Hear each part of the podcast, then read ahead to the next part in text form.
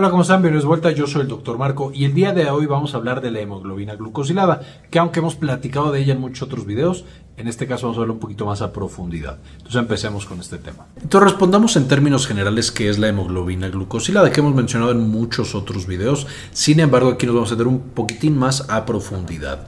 Esencialmente cuando nosotros comemos, esto ya lo vimos en las clases previas de diabetes, tenemos que comemos una comida va a tener carbohidratos, lo cual eh, conocemos en algunos sitios como azúcar.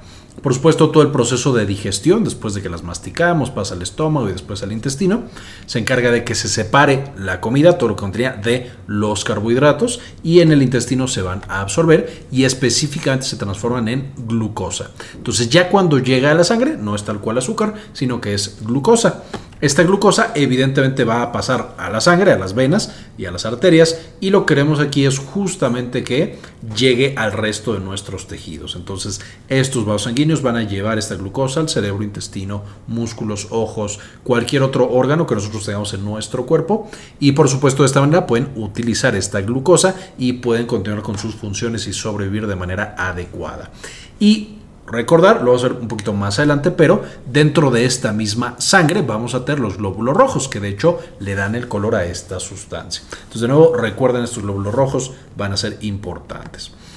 Una vez que está esta glucosa en la sangre, lo que tendría que pasar es que nuestro páncreas, cuando la detecta, esto ya lo vimos en, los videos de diabetes previos, que les voy a dejar enlaces en la parte de arriba, pero esencialmente Así como se alimentan todas nuestras células de esta glucosa, al páncreas también le llegan, va a secretar insulina en respuesta a esta glucosa y eso lleva a que se almacene toda la glucosa que no usaron nuestras células, esa energía sobrante se almacena en tejido adiposo, hígado y músculo y entonces la vamos a usar cuando tenemos hambre. Evidentemente entonces cada vez que comemos esto incrementa la glucosa en sangre, ya que pasó un tiempo, eh, genera un pico, va bajando porque el páncreas se activa debido a la producción de insulina, haciendo pues básicamente una curva descendente hasta que volvemos a la basal. Cuando ha pasado mucho tiempo desde que comimos, entonces para que no siga bajando la glucosa, lo que se hace es lo opuesto a la insulina. Va el cuerpo a liberar glucosa que tenía almacenada a través de hormonas contrarreguladoras. Y también, como hemos platicado anteriormente, básicamente lo que sucede en un paciente con diabetes mellitus tipo 2 es que tiene resistencia a la insulina. Por más que el páncreas trata de liberarla, no lo logra y entonces tienen hiperglucemia. Las características de la enfermedad de diabetes mellitus tipo 2 es 1, resistencia a la insulina y 2, hiperglucemia. Eso es lo que va a llevar a un paciente a tener todos los problemas asociados con, lo, con la diabetes. Supuesto, hiperglucemia siendo un nivel de glucosa en sangre elevado. Y aquí justo tenemos los principales órganos. Cuando la glucosa está muy elevada, va a ser especialmente tóxica para el sistema nervioso, causando neuropatía y causando problemas en el sistema nervioso central, causando daño renal, causando un alto riesgo de infartos al corazón y al cerebro, eh, y por alteraciones a vasos sanguíneos, y por supuesto ya cosas más específicas como pie diabético, neuropatía diabética, retinopatía diabética, nefropatía diabética, etcétera, etcétera. Así de tóxica puede ser la glucosa, básicamente intoxicando y destruyendo lentamente todos los órganos que tenemos en el cuerpo. De manera que, como se sabe que la, diabetes cualquiera, y en este video específicamente la diabetes mellitus tipo 1, hay diferentes estudios que utilizamos para el diagnóstico y el control del exceso de glucosa en sangre y por lo tanto la diabetes mellitus tipo 2.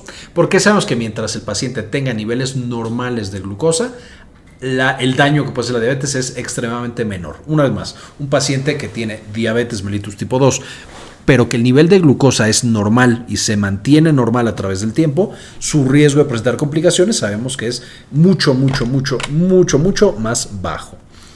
Los tres estudios que hemos usado por muchísimo tiempo es la glucosa en ayuno, que es literal, vamos a tomar una muestra de sangre y ver justamente en qué, eh, después de que han pasado 8 horas sin que el paciente ingiera ningún alimento, y vemos en qué nivel tiene la glucosa. En teoría, un paciente que tiene todo ese tiempo sin haber comido nada, ya está en su nivel basal. Las ventajas de la glucosa en ayuno es que es fácil de tomar, es una muestra de sangre. Es también un poco una desventaja porque por supuesto la toma de muestra de sangre es un poquito dolorosa, pero no lo es tanto, especialmente en manos de profesionales. Eh, otra ventaja es que nos indica exactamente la producción y liberación de glucosa por el cuerpo, es decir, no de los alimentos, sino de la que tenemos almacenada de nuevo en músculos, tejido adiposo e hígado. Y por lo tanto nos da el nivel basal que tiene ese paciente. Entonces, de nuevo, es una prueba buena, todavía se utiliza. Las desventajas es que no nos muestra el manejo de la glucosa en los alimentos, es decir, ahí no sabemos si un paciente, ok, tiene una basal perfecta, pero ya que come, su cuerpo no lo maneja bien y a lo mejor tiene picos muy, muy altos de glucosa en sangre. También no es tan bueno porque es relativamente variable día a día. Un día puede salir una basal, al día siguiente no cambia demasiado, pero puede salir un poco diferente por los alimentos que toma en general, otras patologías, medicamentos, etc. Y por supuesto va a mostrar solo un instante, solo ese día, cómo estuvimos en la basal. Nosotros intuimos que todos los días ese paciente reacciona así, pero por supuesto no tenemos tal cual esa certeza. Entonces puede llevar algunos errores por esta eh, que sean tan independientes las muestras, que muestran solo un instante. La segunda prueba que tenemos es la curva de tolerancia a la glucosa oral, que literal, como suena el nombre, es llegar a un centro para hacer la prueba, tomamos una cantidad de líquido que es extremadamente endulzado con glucosa, de hecho es una carga de glucosa, por lo cual a algunos les puede gustar, a la mayoría les resulta demasiado, demasiado dulce. Y de ahí me van a ir tomando muestras de sangre hasta cumplir dos horas. Este son más piquetes, de nuevo, si tenemos mucho miedo a las agujas, si nos duele, es mucho más difícil de hacer y justamente nos indica la ventaja, el manejo de la glucosa de la comida por el cuerpo. Como estamos dándole la comida, pues, evidentemente el paciente que llegar de nuevo en ayuno, le damos esta carga y entonces estamos midiendo a través del tiempo cómo hay este pico de glucosa y cómo con el paso de las horas va descendiendo. Tenemos la otra mitad de la enfermedad eh, de diabetes mellitus tipo 2. La basal la estudiamos con la glucosa en ayuno y el pico inducido por los alimentos en la curva de tolerancia a la glucosa oral. Las desventajas es complejidad, eh, ya que el paciente debe estar ahí horas, no es como llego, me tomo la muestra y me voy. Eh, no indica la producción por el cuerpo, no indica si mi cuerpo es capaz de almacenar la glucosa y por supuesto eh, liberarla más adelante. El almacenamiento sí, porque justamente eso es lo que hace que caiga este pico de glucosa después de la, carga. Sin embargo, ese tema de la producción de glucosa nueva, que sí se mide glucosa en ayuno, no lo vemos justo en esta patología eh, o en este estudio importante para la patología. Y una vez más muestra un instante, muestra un solo día cómo se comportó en la glucosa del paciente. Y esto es muy bueno y podemos un poquito suponer que se va a comportar parecido en otros días, que se haga un estudio similar. Sin embargo, eso es una suposición. No tenemos la evidencia de que eso pasa.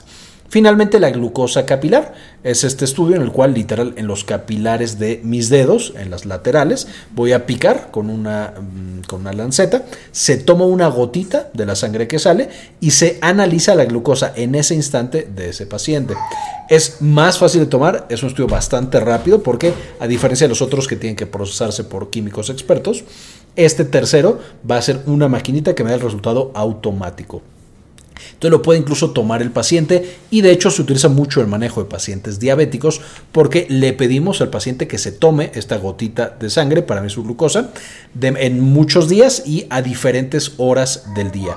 Y esto nos da otra vez una idea general de cuál es la curva que está teniendo en todo un día un paciente con diabetes. De nuevo nos permite hacer todo este manejo, incluso nos permite adaptar ciertos fármacos que nosotros le estemos dando, porque si de pronto empezamos a ver que tiene hipoglucemias, eh, que son bastante graves, o si vemos que está teniendo picos de glucosa en algún punto del día, podemos ajustar cuando le damos los medicamentos, dosis de manera rápida y sencilla.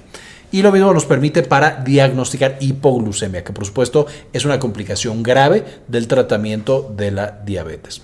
¿Cuáles son las desventajas? Los resultados son difíciles de interpretar porque si no sabemos exactamente qué estaba haciendo el paciente cuando se tomó la prueba, hace cuánto había comido, hace cuánto se había tomado el medicamento, pueden incluso resultar inútiles. Y también necesitamos entrenar al paciente y o al cuidador para que se tome la muestra y se registren los resultados con toda la información que estaba mencionando previamente. Tal vez después hagamos un video hablando justo de este registro de la glucosa capilar, que es tan importante para el seguimiento de un paciente eh, con algún trastorno de la glucosa, pero especialmente diabetes, el resto de su vida.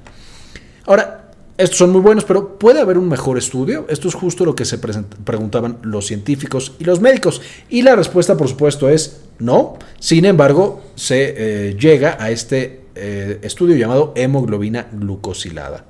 ¿Y de dónde viene la hemoglobina glucosilada? Esencialmente, ya sabemos que las células en las que encontramos la hemoglobina son justamente estos glóbulos rojos. Todos los glóbulos rojos van a tener esta eh, proteína tan importante que permite el transporte de oxígeno a través del cuerpo. El tema es que como estamos mencionando, el mecanismo por el cual la glucosa es tóxica para todas las horas del cuerpo es justo que se pega a las proteínas a través de un proceso conocido como glicación no enzimática de proteínas. Y entonces, así como la glucosa se pegaba a, las proteínas de nuestros nervios y los destruía, y se pegaba, por ejemplo, a las proteínas de nuestro corazón y lo destruía, y de nuestros vasos sanguíneos y los destruía, esta misma glucosa también se pega a las proteínas de los glóbulos rojos. Esto pasa en todas las personas, todas las personas tenemos algún nivel de hemoglobina glicosilada o glucosilada, ambos términos son correctos. Y entonces yo, si me voy a, sacar una hemoglobina glucosilada, pues voy a encontrar que tengo un porcentaje, porque esa es la manera en la que se mide. Un porcentaje de que de toda nuestra hemoglobina tiene pegada demasiada glucosa. Entonces, todos tenemos un porcentaje, sin embargo, los pacientes con alteraciones de la glucosa van a tener un porcentaje diferente por este ataque constante que están sufriendo por el exceso de glucosa en sangre. Y no solo esto, el nivel de hemoglobina glucosilada va a perdurar hasta que ese eritrocito o glóbulo rojo muera y sea destruido. Y como cada glóbulo rojo dura exactamente, o más bien aproximadamente 120 días, depende de, algunos, de algunos temas, pero en términos generales un glóbulo rojo dura 120 días, entonces ese glóbulo rojo llevará el resumen de esos 120 días en el cuerpo del paciente. A diferencia de los otros estudios en los cuales nosotros inferíamos que el resultado de hoy es igual al resultado de ayer y que va a ser lo mismo que le está pasando al paciente el día de mañana, aquí tenemos, podemos hacer un promedio matemático, el cual se cuentan todos el día que no comió el paciente, el día que comió de más, el día que tomó más de medicamento y me da un promedio de en cuánto estuvo los últimos 120 días, porque es lo que viven los glóbulos rojos. Entonces, la hemoglobina glucosilada, agregando a nuestra lista de estudios, tenemos que es fácil de tomar porque es una sola muestra de sangre, mide la glucosa promedio de 120 días, eh, teóricamente a todas horas, y me está indicando si un paciente está bien o está mal controlado.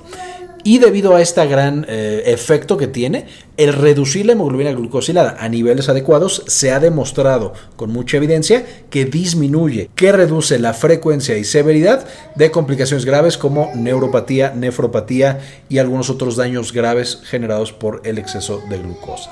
La única desventaja relativa es que es relativamente sensible a cambios en los eritrocitos. Un paciente que tuvo una pérdida, por ejemplo, por una hemorragia, por una anemia, por algún otro factor, este sí puede alterar la, eh, el resultado de una hemoglobina glucosilada. Sin embargo, en muchos pacientes esto no es un problema, pero por supuesto hay que tenerlo en mente. Ahora, pensando en esto, ¿quién necesita hacerse la prueba? Ya lo hemos platicado en los otros videos de diabetes, prediabetes y demás, pero son pacientes con factores de riesgo. Esto ya lo hemos visto en videos pasados de diabetes y prediabetes, pero esencialmente son pacientes con factores de riesgo, muchas veces arriba de 45 años, aunque desafortunadamente sabemos que la diabetes tipo 2 cada vez se da en pacientes más jóvenes. Aquí tenemos pacientes con esa edad, de nuevo más de 45, aunque una vez más, si tienen muchos factores de riesgo, ya deberíamos considerar hacerla en pacientes más jóvenes, pero es con sobrepeso y obesidad. Mientras más sea el peso, por supuesto, es más probable que haya diabetes familiares con diabetes, principalmente en primera línea, pero también pueden ser muchos pacientes, perdón, muchos familiares de segunda o tercera línea, antecedentes de diabetes gestacional o presencia de diabetes gestacional hipertensión, dislipidemia, síndrome ovario poliquístico, alguna otra patología asociada a resistencia a la insulina y enfermedad cardiovascular. Todos estos pacientes se lo tendrían que hacer al menos una vez al año, como vamos a ver ahorita. Y entonces, ¿cuál sería, dependiendo del diagnóstico que tenemos? Entonces, ¿cuáles son los niveles normales dependiendo del diagnóstico que tenga el paciente? En mayores de 45 años, de nuevo, con esta consideración de eh, si tenemos varios, hacerlo antes y factores de riesgo, el nivel normal es menor a 6.5%. Cualquier, ahí eh, podemos meter cualquier porcentaje. El nivel normal va a ser menor a 6.5% y vamos a necesitar hacerlo una vez al año mientras persistan los factores de riesgo. Si una persona, por supuesto, cambia su estilo de vida, dieta y actividad física, podemos, y cambia de nuevo su peso y demás, vamos a poder dejar de hacer este estudio. Si tenemos prediabetes, eh, el nivel va a ser menor a 6.5% y de nuevo lo vamos a hacer una vez al año, recordando que la prediabetes no es una enfermedad, sin embargo si ve que estamos cerca justo de padecer diabetes. Si ya tenemos el diagnóstico de diabetes menor a 7%, y vamos a hacerla dos al año para justo corroborar que el paciente sigue con un nivel de glucosa adecuado. Sin embargo, pueden hacerse más si cambiamos de terapia porque el paciente no estaba bien controlado, justo para ver ahora cómo está respondiendo a este nuevo tratamiento. Como la hemoglobina glucosilada es un estudio que nos dice los 120 días previos de cuando cambiamos un tratamiento, tenemos que esperar por lo menos un par de semanas, si no es que un par de meses, para pedirle la siguiente hemoglobina glucosilada y ver qué efecto está teniendo en la nueva intervención. Y finalmente, eh, la diabetes con riesgo alto de hipoglucemia, que son los pacientes que ya la han tenido, los pacientes que ya no tienen esta capacidad de almacenar glucosa como antes, por ejemplo, adultos mayores. Estos debemos ser muy cuidadosos porque ya hemos hablado de que la hipoglucemia puede ser más dañina incluso que la diabetes. Entonces en ellos vamos a ser más tolerantes con el nivel de hemoglobina glucosilada, evidentemente incrementando el riesgo de complicaciones asociadas a la diabetes, pero evitando la hipoglucemia que una vez más puede incluso resultar fatal en ese episodio. Entonces ellos les vamos a dar chance de que tengan 8%, alrededor de 8% de hemoglobina glucosilada. Y vamos a hacer el mismo tipo de seguimiento, dos mediciones al año y pueden hacerse más si es que se cambia la terapia. Con esto, eh, esta es la información que quería presentarles el día de hoy y quisiera antes de irnos agradecer a algunos de los miembros del canal que apoyan con uno o dos dólares al mes y nos permiten hacer este tipo de contenido y compartirlo con todos los demás. Este video está dedicado a Rosmanes, Moni Leigh, Henry Blaschke, Antonio Guizar, Farmacias Sociedades de Ecuador, Olga Hernández, Rosa Murillo, Dr. Fermi Valenzuela, Matías Hernández, Gli 53, Leonor Pávez Cabezas, Cindy Magaña Bobadilla, Gustavo Francioli, José Luis Tobar, Gilberto Argueta, Javier Mejía, Hernán Gustavo, Sandy Oliva y Enrique Segarra. Muchas gracias por toda la ayuda que nos brindan. Y les dejo, por supuesto, las referencias para que puedan ustedes también estudiar este tema y aprender mucho más de este estudio tan usado. Muy bien, esto fue todo por el video de hoy. Espero les gustara, le entendieran. Eh, y como siempre, ayúdense a cambiar el mundo. Compartan la información. Muchas veces me preguntan por otras redes en las cuales pueden seguir nuestro contenido y seguir aprendiendo con nosotros. Les quería mostrar nuestra página de Instagram de Clínica Cares, donde vamos a encontrar mucha información acerca de salud en general, dirigida justamente a los pacientes y también nuestra página de Synapsis Mex. Está mucho más para comunicación de la ciencia y temas de neurociencias. Espero nos puedan seguir en estas páginas y podamos seguir aprendiendo mucho más por allá. La frecuencia y la severidad que disminuye la frecuencia y la severidad de que reduce la frecuencia y la severidad tanto de nefropatía, neuropatía y entonces, ¿cuál sería, dependiendo del diagnóstico que tenemos?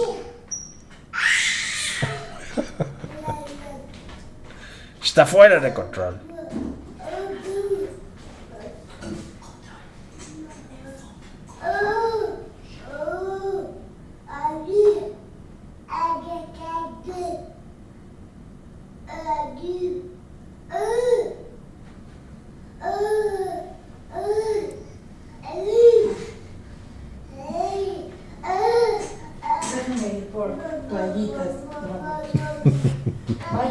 Toallitas. Va a llorar,